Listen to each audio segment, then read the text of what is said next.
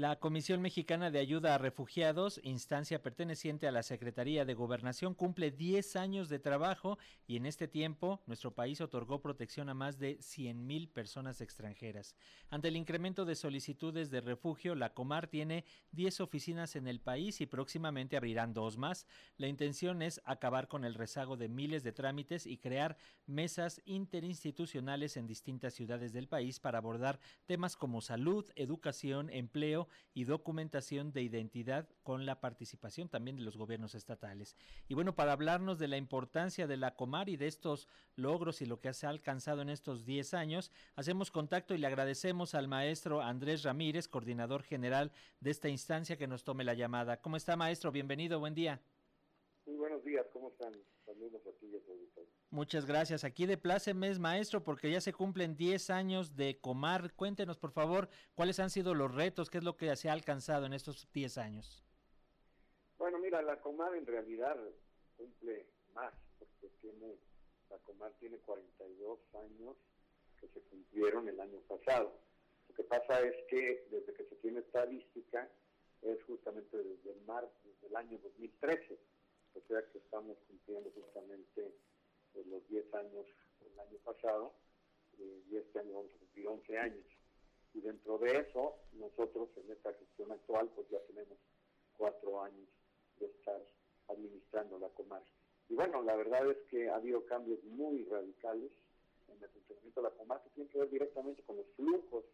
tan intensos, los incrementos realmente extraordinarios que ha habido en los últimos años. Solamente para darte un dato, en estos últimos años, en estos últimos 10 años, la Comar recibía en el año 2013, en todo el año, 1.296 solicitantes de con la Comisión de Refugiados, básicamente de América Central. Esto fue, como te digo, en el 2013. Y cada año se fue esto duplicando al grado de que el último año del sexenio anterior fueron del orden de 29.700 personas que solicitaron la Comisión de Refugiados de la Comar pero en este sexenio, sexenio justamente en el 2019, cuando empezamos, nosotros tuvimos que registrar un total de 70.400 solicitantes, o sea, muchísimo más que lo, que más se había registrado en el año 2018, que fue el año justo del sexenio anterior, y los años subsiguientes continuó la tendencia al alza, con la excepción del 2020, como sabes, se vino la pandemia, se cerraron fronteras en el norte de Centroamérica, hubo mucha incertidumbre, las personas tenían mucho miedo ante la pandemia, que es un fenómeno pues novedoso a nivel mundial, y sin embargo en el año 2021 vuelve a despuntar. Ya en el año 2021 lo rompimos todas las marcas y llegaron a registrarse en la Comar 130 mil solicitantes de la Comisión de Refugiados. Siguió la tendencia muy alta el año pasado, llegamos a 118 mil, eh, casi 800 solicitantes eh, y este año, pues la verdad es que las cosas vienen todavía con mucho más intensidad. Justamente en enero de este año, que acaba de cerrar el mes de enero, nosotros ya registramos 12.863 solicitantes solamente en el mes de enero, que es un récord histórico para un mes de enero. No solamente un récord histórico, de hecho duplica el récord que tuvimos en el año 2021, en enero del 2021. Y no solamente es en términos cuantitativos, sino también es de la gran diversidad de países de origen de donde provienen estas personas en busca de protección internacional a México. Nosotros establecimos una marca de personas provenientes de todos los continentes, de 110 nacionalidades el año 2021 y en el año 2022 ya tuvimos 118 nacionalidades también de todos los continentes. Y bueno, claramente este año va a continuar la tendencia. Si siguen las cosas como se mostró en enero, pues se podrían romper la marca histórica de los 130 mil al cierre del año. Desde luego esto presupone muchísimos desafíos para la Comar. Tenemos una capacidad operativa limitada. Sin embargo, el pobre tiene que ser ingenioso, tiene que ser eh, creativo, tiene que buscar las formas diversas para poder enfrentar estos problemas. Hemos abierto una gran cantidad de oficinas. Nosotros heredamos cuando entramos solamente cuatro oficinas eh, en México, en, en, eh, Tapachula, en Tenosique, Tabasco y en Acayuca, en Veracruz. Adicionalmente a esas cuatro, nosotros hemos abierto ya seis más, en Palenque, Guadalajara, Monterrey, Tijuana, eh, tenemos una presencia en Ciudad Juárez y próximamente estamos por abrir una oficina regional del sur en Villahermosa, Tabasco y en eh, Tuxtla Gutiérrez. Con eso ya tendríamos 12, que sería tres veces más que el número de oficinas con los que nosotros empezamos. Y también, lógicamente, hemos establecido una serie de lineamientos para poder facilitar el proceso de integración de estas personas en busca de protección internacional en nuestro país, porque el tema de los de la responsabilidad de atributos que tiene la Comar no se limitan únicamente exclusivamente a determinar la condición de refugiado de las personas que vienen, no se limita únicamente al tema de que estas personas se registran e ingresan en todo un proceso de elegibilidad para determinar qué persona es y qué persona no es refugiada, sino que además de ello nosotros jugamos un rol catalizador de coordinación y eh, de garantizar lo máximo posible que estas personas puedan integrarse plenamente en la sociedad mexicana y que tengan acceso real, efectivo a los derechos que pues, se establecen en la ley. Pero tú sabes, muchas veces en la ley se establecen muchas cosas que si no se busca la forma de, encontrar los mecanismos específicos para que esto se materialice, pues se queda un poco en el aire. De tal manera que hemos pensado en la formulación y establecimiento de mesas interinstitucionales esto no había ninguna cuando nosotros entramos, ahora ya tenemos 10 a nivel nacional y eh, queremos seguir avanzando en el establecimiento de más mesas interinstitucionales y cada mesa interinstitucional le corresponden cuatro mesas temáticas en cada una de estas entidades federativas donde las hemos podido establecer y ya, no, no 10, me equivoqué, 11, porque acabamos justamente de establecer una mesa en, Campeche, esto siempre en con la colaboración de los gobiernos de los estados, entonces, 11 mesas temáticas y 44, perdón, 11 mesas interinstitucionales y 44 mesas temáticas. Las mesas temáticas son, como ya señalabas tú, sobre temas prioritarios, fundamentales, como es el acceso a la salud, el tema del acceso a los servicios educativos, el tema del acceso al mercado laboral y finalmente una mesa temática que es, yo diría, lo más importante de todo, que es identidad y documentación, que es lo que posibilita el ejercicio de los derechos. Estas mesas temáticas siempre son dirigidas por los gobiernos de los estados y nosotros en todas y cada una de ellas jugamos un rol de Secretaría Técnica para garantizar que efectivamente esto avance de la forma eh, más adecuada. A nivel nacional, la mesa interinstitucional la preside el subsecretario Alejandro Encinas y ahí personalmente yo juego el rol de ser el secretario técnico de la mesa interinstitucional.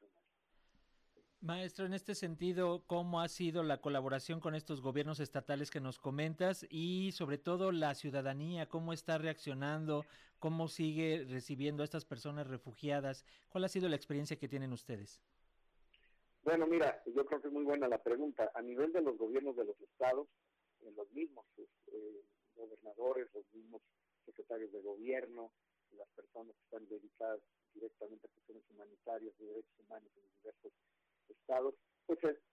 se dan cuenta de la importancia que tiene la temática crecientemente en México y han tenido una muy buena colaboración con nosotros. Sería imposible para nosotros el poder establecer estas mesas a nivel nacional si no contáramos con el apoyo decisivo y con la voluntad política de los gobiernos de los estados. Entonces ha habido muy buena colaboración. Establecimos una mesa en Nuevo León, otra mesa en Villa Tabasco, otra en Tuxtla, en, Chiapas, otra en Palenque a nivel municipal, otra en Tijuana, otra en Guadalajara, eh, otra también en Veracruz. Hemos tenido eh, también eh, recientemente en Campeche, este, en Quintana Roo, en Cancún. Entonces, inclusive esto se hace en colaboración con gobiernos de lo más diverso y al mismo tiempo con presidentes municipales. Ahora, la población va a depender mucho de la situación y la atención propia derivada de la cantidad de gente que se va presentando y el tiempo que la gente tiene ya en los Y esto es natural, es una cuestión de un fenómeno que prácticamente se da en cualquier lugar del mundo. Tenemos lugares, por ejemplo, en el centro y norte del país, en donde el número de personas que solicitan la condición de refugiado es relativamente pequeño y, por, y además las personas en el norte y en el centro del país eh, pues muchas veces encuentran más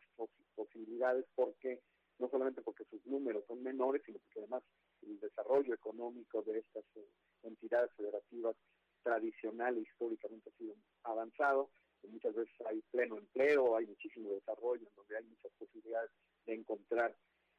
trabajo, y esto lógicamente hace que las personas vean con muy buenos ojos en general a los migrantes, a los refugiados, etcétera, porque inclusive se requiere de mano de obra y hay lugares en los que demandan, inclusive nos llaman, nos dicen, nosotros necesitamos pues, poder contratar personas eh, refugiadas que puedan trabajar con nosotros y en general los refugiados pues son personas muy resilientes, han sufrido mucho, ha tenido una situación gravísima en muchas ocasiones en sus países, se han desplazado internamente entre sus países en varias ocasiones, lo que ha originado que no les queda más remedio finalmente que cruzar una frontera internacional, de forma que cuando llegan a México ya llegan en una situación pues de muchísima eh, necesidad, eh, de muchísimo sufrimiento, han visto a veces hasta asesinadas personas de su familia, personas cercanas, de haber perdido pertenencias, son personas que han tenido una vida muy muy dolorosa, muy complicada y lógicamente no vienen con la mano extendida simplemente para que se les esté dando un apoyo eh,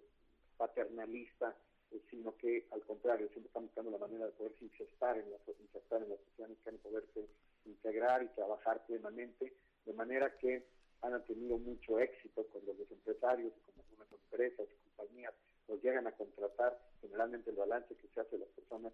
que son solicitantes o refugiados eh, los, los, ven con muy buenos ojos, de tal manera que en ese sentido se ve, se ve muy bien. Ahora es muy diferente cuando tienes una situación en donde la presión de muchísimas personas solicitando la condición de refugiado crece todos los años y que llegan a lugares relativamente pequeños en donde pues no se ve la luz al final del túnel, el, peso específico que puede tener esta población en de protección internacional con respecto a la población total en una determinada localidad, específicamente que ocurre en Chiapas, más que en ningún otro lugar, más particularmente en Tapachula, en Palenque, pero también en Tenosique, también en Acayucan, donde son enormes las cantidades que llegan de personas a solicitar la función de refugiado, que además se combinan y se suman a las personas migrantes que no solicitan la función de refugiado, porque hay que entender que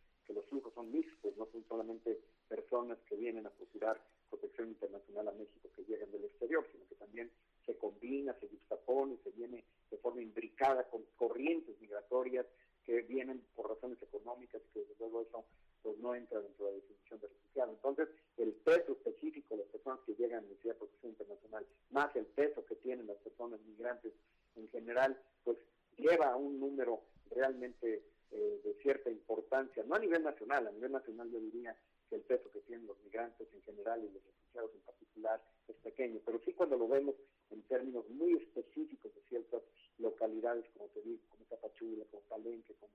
como Acayucan, como Tenosique, donde los números sí son bastante grandes en relación a la capacidad económica de esos lugares, a la población de esos lugares, a la geografía de esos lugares. Y es ahí donde sí la situación a veces vuelve un poquito pesada para la población local porque siente que estas personas pueden competir por empleos, pueden competir por servicios, eh, pueden ocasionar algunos eh, trastornos, etcétera. De ahí que, por ejemplo, nosotros en Chiapas estamos ya próximamente a inaugurar una nueva eh, un nuevo terreno que nos ha donado el gobernador del estado, ya hemos firmado el contrato de donación, ya próximamente vamos a hacer el día 17, justamente de febrero, una, un evento protocolario donde ya se va a hacer ver cómo se nos ha donado un predio de 7 mil metros cuadrados, se ha conseguido recursos también para una inversión en donde se podrá construir oficinas para la Comar y el ANUR y donde podamos estar localizados no en el centro o en el corazón de Tapachula, donde generalmente se generan ciertos eh, trastornos o ciertos descontentos, cierta eh, inconformidad de algunos pobladores locales que sienten que el peso de los refugiados es demasiado grande, entonces ayudará a distender esa, tensión, esa presión, para que las personas estén ubicadas en un lugar muchísimo más a las afueras, digamos, pero todavía dentro de Tapachula, y que al mismo tiempo permita operar a la Comar en un solo lugar. Hasta hoy en Tapachula hemos tenido que estar ubicados en varios lugares. Es muy importante el apoyo que la NUR nos está dando, también a MEXID, en el sentido de que se ha conseguido recursos para la construcción de las oficinas. Entonces vamos a tener no solamente el predio que ya ha sido donado a la Secretaría de Gobernación para el Instituto de la Comar, sino que vamos a tener también la inversión para la construcción de las oficinas y estar colocados allí para poder apoyar. Entonces, creo que son medidas muy importantes. Muy bien, maestro, vamos a estar pendientes de esta inauguración. Les agradecemos y felicitamos a todo este equipo, este amplio equipo de Comar, por ese trabajo que están realizando y estaremos pendientes, si nos permite, maestro, para ver cómo van estos avances de trabajos con las personas migrantes. Con mucho gusto y además te comento nada más para concluir, justamente el 7 de febrero vamos a estar lanzando un nuevo sistema de registro para los refugiados, un sistema digitalizado que nos va a posibilitar tener una estadística más amplia a todos los niveles. Estamos pendientes. Gracias, maestro Andrés Ramírez, coordinador general de Comar. Un abrazo y hasta pronto. Muchísimas gracias. Muchos saludos. Hasta luego.